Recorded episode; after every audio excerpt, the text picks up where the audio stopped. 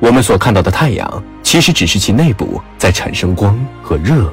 在其外围都是被其核心处所产生的能量和光变热和照亮而已。但是在太阳的核心处产生的光子，并不会马上到达太阳的外层。虽然光的速度可以达到每秒钟三十万公里，然而由于太阳是一颗巨大的等离子体，它核心所产生的光子想要到达太阳的表面，需要穿越厚厚的辐射层。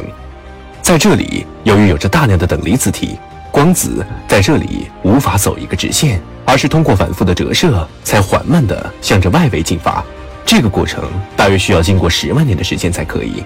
当这些光子穿越辐射层之后，便会到达对流层。